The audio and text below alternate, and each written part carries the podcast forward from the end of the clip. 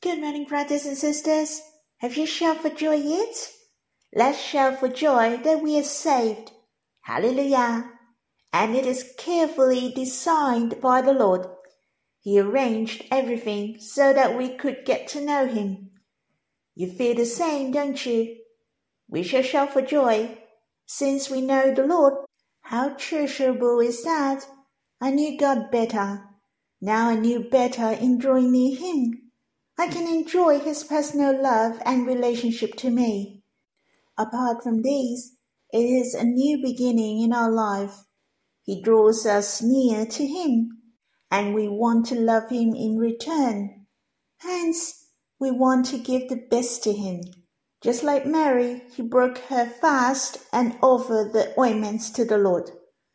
The Lord change our life and make our life more and more glorious. I'm grateful to the Lord who gave us a new course of life. We have a new beginning. I really want to give thanks. So I have chosen a hymn in God's family hymnal, the first, Psalm 49, the echoes of thanksgiving. Let us sing this hymn together. For there is no English version, let us read the translation slowly.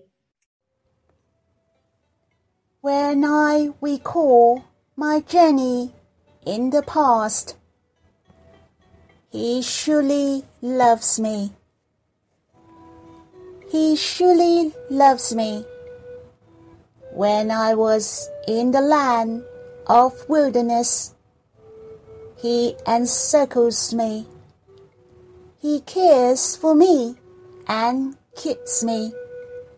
He keeps me as the apple of his eye.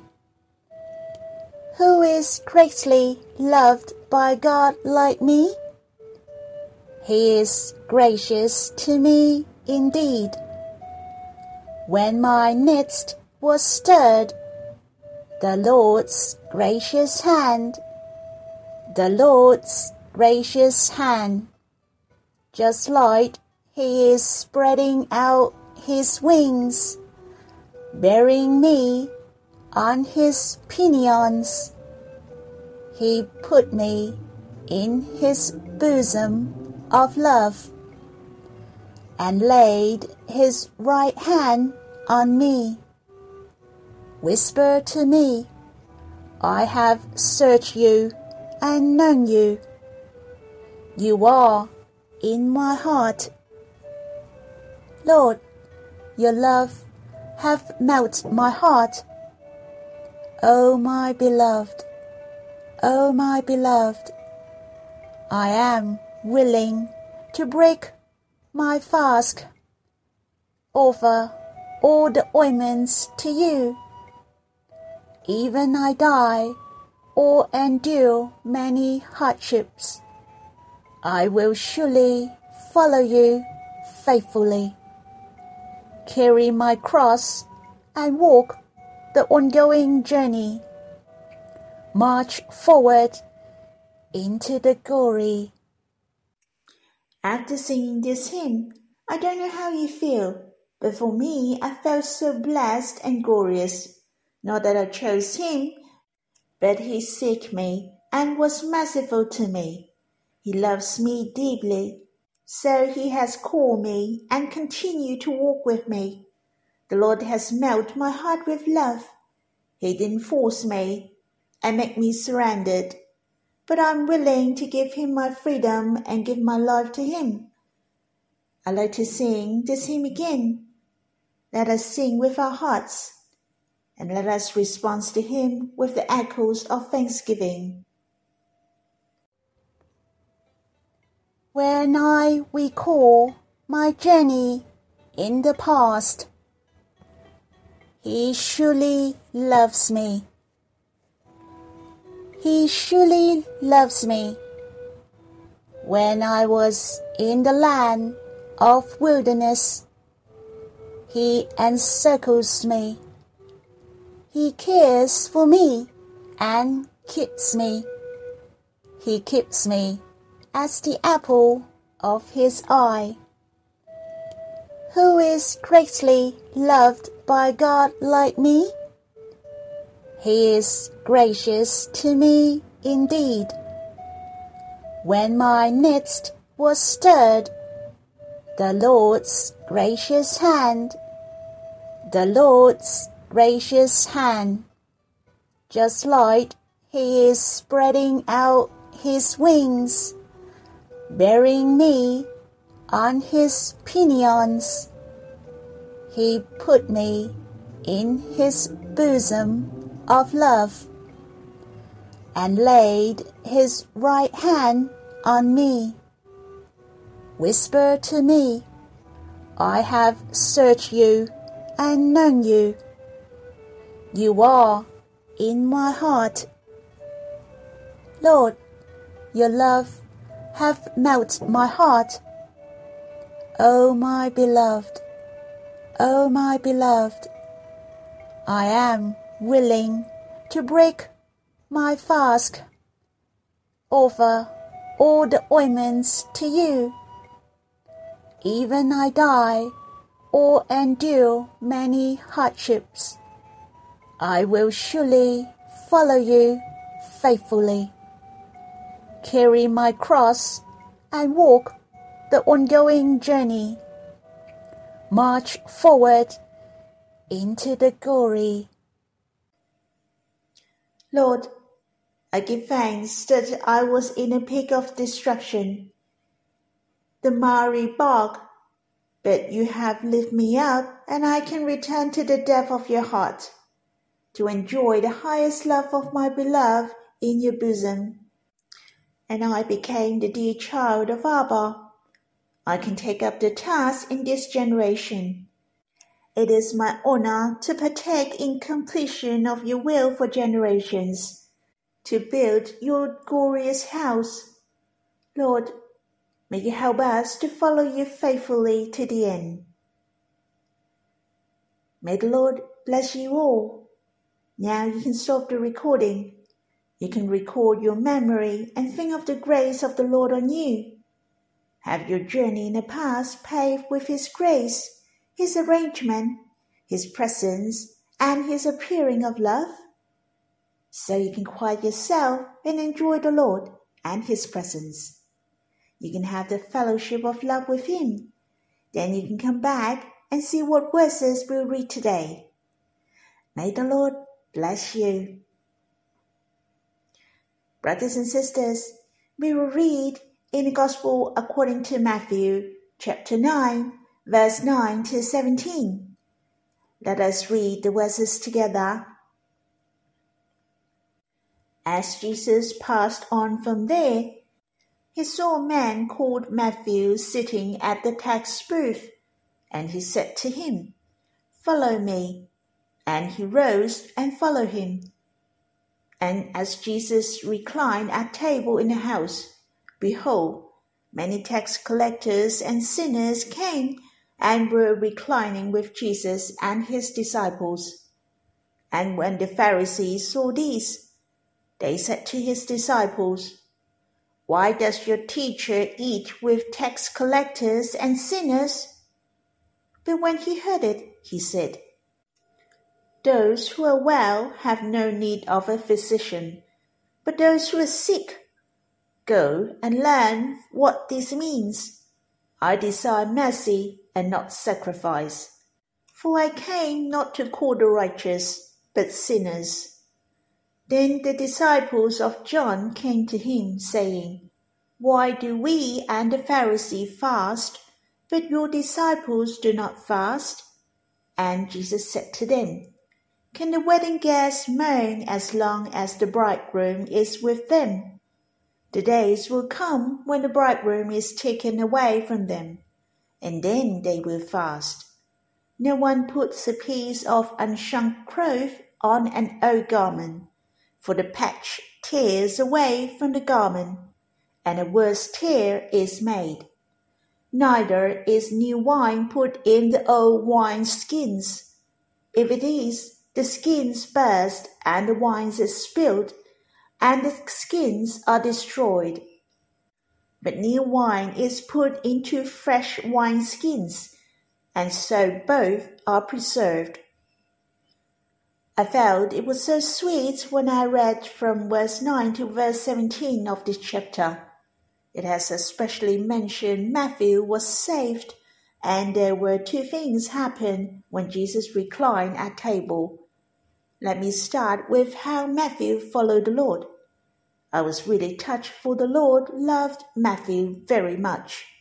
In verse 9 mentioned, as Jesus passed on from there, he saw a man called Matthew sitting at the tax booth. I found this verse was so funny. Why? For the Gospel according to Matthew was written by Matthew, but he talked about himself. It was written, as Jesus passed on from there, he saw a man called Matthew. The way it was written was concealed. That drive me to meditate him more. I wondered what was his character like? Sounds like he was a quiet person. He was quiet because he was not popular. I believe he didn't have any close Jewish friend. His friends were the tax collectors and sinners. I can say they were his fair weather friends, and according to the legends, the tax collectors were not popular at all for they collected tax from the Jews for the Roman authority, and very often they corrupt and bully their kinsmen. In fact, they were spies of Jews. Hence, they were despised in the Jewish society. So Matthew was in this situation. I believe his brothers in the same clan or the Jewish hate him and I felt it was the Lord who went especially to seek him. The Lord went to pay the tax for no reason. He especially came to see Matthew. The Lord came to the place of his crime and talked to him, Follow me. I felt the Lord was so gentle. In fact, no one wanted to see him, but the Lord came especially to see him. And the Lord saw the tax collector, Matthew. And Matthew saw Jesus as well. He heard the Lord said to him sincerely, Follow me. Let's have a new beginning in life. Then Matthew rose and followed Jesus. He resigned and off he went. I was so touched when I read it. The life of Matthew had a big contrast between the past and the present. In fact, there is something we shall notice is that he wrote himself faintly, but in the Gospel according to Luke, he was described as and leaving everything. He rose and followed him. If you read the Bible and mention, Matthew was the only one described as leaving everything to follow the Lord. Hence, I believe Matthew himself cherishes so much for being saved. On the other hand, there was another one talking about the tax collector being saved. As you all know well, that was Zacchaeus. He was not the ordinary tax collector, but he was the chief tax collector. Matthew was only a small potato in the modern term. He was not eye catching, neither fit into a high position nor a low position. But the Lord loved him very much. He wanted Matthew to have a new beginning in life and have a glorious life. Matthew had made a very important decision that was to follow the Lord, and there was something very strange. The Lord Jesus didn't ask him to believe him, but to follow him. Not only the Lord wanted Matthew to believe him, but what's more was the Lord want him to be his disciple. He wanted Matthew to follow him and live gloriously. I think of the Lord want us to be the same. Not only he want us to believe him, but follow him as well. When we hear his calling, we then leave everything to follow the Lord. He knows well that it is the most glorious life we shall have. Hence, he hoped that Matthew could follow him definitely. The status of the tax collector was the same as the prostitute in the Jewish society. They were abandoned, so the tax collector couldn't enter into the synagogue. They were even classified as unclean by the Jews. Hence, they couldn't come near to the temple.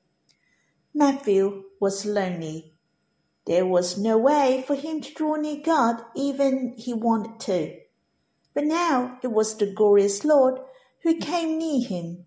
He came before Matthew, and he who sat at the tax booth, Matthew, left everything and followed Jesus.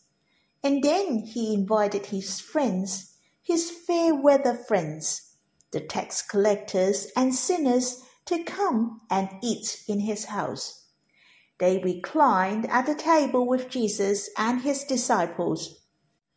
Matthew was the host, and the people he invited, whom he knew, were the tax collectors and sinners. As we can see in Matthew's heart, he also wanted those who were sinners, were despised, could know the Lord. They could have the glorious change. In verse 10 mentioned, And as Jesus reclined at table in the house, behold, many tax collectors and sinners came and were reclining with Jesus and his disciples. I believe the Lord wouldn't feel uncomfortable, but his heart was so happy and appreciated Matthew very much. When they were reclining at the table together, Matthew was not the same any more. He was a tax collector not long ago, but now he was so glorious to be the disciple of the Lord. I also think of my conversion in the past. I thought of my life that I have a glorious change once I met the Lord. Before I believed, I had a lot of tears, with low self esteem. But the Lord came to seek me, and I could meet the Lord. I dare not to say that I left everything to follow him, but I am grateful to the Lord that I am still following him until today.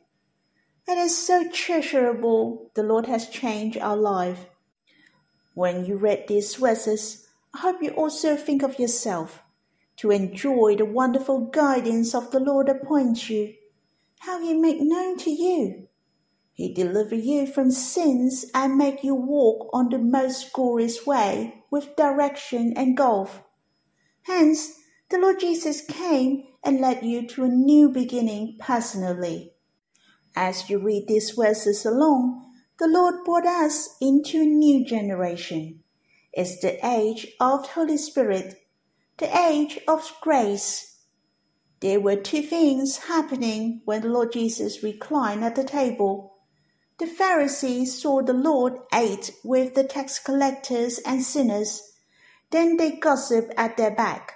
They asked the disciples, the other things was the disciples of John came to the Lord and asked him questions. The Lord Jesus answered all these questions and showed us that he has opened a new generation.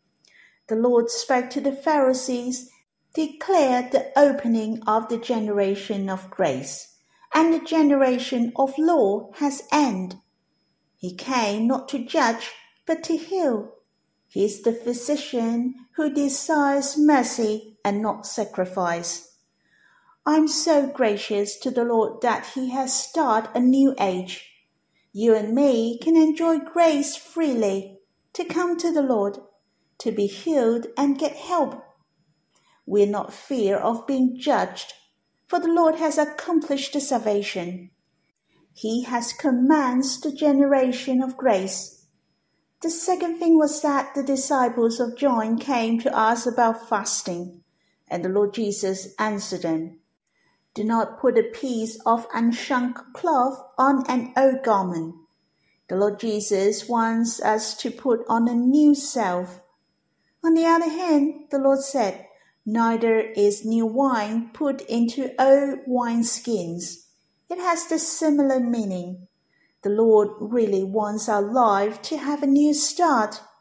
We should have the work of the Holy Spirit, and we need the help from the Holy Spirit. In order we lived out as the new creations, It's so precious. The Lord came to commence the generation of grace, the generation of Holy Spirit, so that we can enjoy God most, to experience the Lord most. He came to give us the new beginning. Brothers and sisters, it is so gracious. You and I have a new start as soon as we met the Lord. We have a glorious change. Not only the Lord commands the generation of grace, the generation of Holy Spirit, the Lord also commands the generation of church. The period that we are now living is so blessed. Brothers and sisters, let us give thanks together. We shall treasure and give thanks. Not only we are saved, but living in a new milestone. We can strive together with the Lord, to dwell with Him, to be with Him closely, to accomplish the church with Him. What a wonderful life we have. Matthew had made the right choice. I believe he didn't know his life could be so glorious when he made that decision. Brothers and sisters, we have made the right choice in following the Lord. We will welcome for his coming in the generation of the church. Surely we are able to complete his great and glorious will with him and through him. Let us pray and give thanks. Lord, it's so precious. You knew the need of Matthew. You came close to him and called him. Lord, when I think of my life, I didn't go and seek you, but you came to seek us. Oh Lord, you really love to call us. You want our life to be the most glorious. Not only you want us to believe you, but to be sanctified, to live everything and follow you, to love you. Lord, thank you for starting a new life for us you have commenced a new generation. It is the most treasurable generation, the generation that we are the closest with God. For the Holy Spirit came and dwelled in our hearts. We can draw near to Abba, to you closely. We're so blessed indeed. Lord, may you grant us the passion to preach the gospel to the world let us bring our friends to come before you like Matthew. Lord, give us the passion and love to shine and to bear witness for you in this world. Brothers and sisters, I hope you can finish the rest of chapter 9 if you have time. There are many precious things in this chapter, or you can read these verses while walking with the Lord. It shall be a great help to us. May the Lord bless you.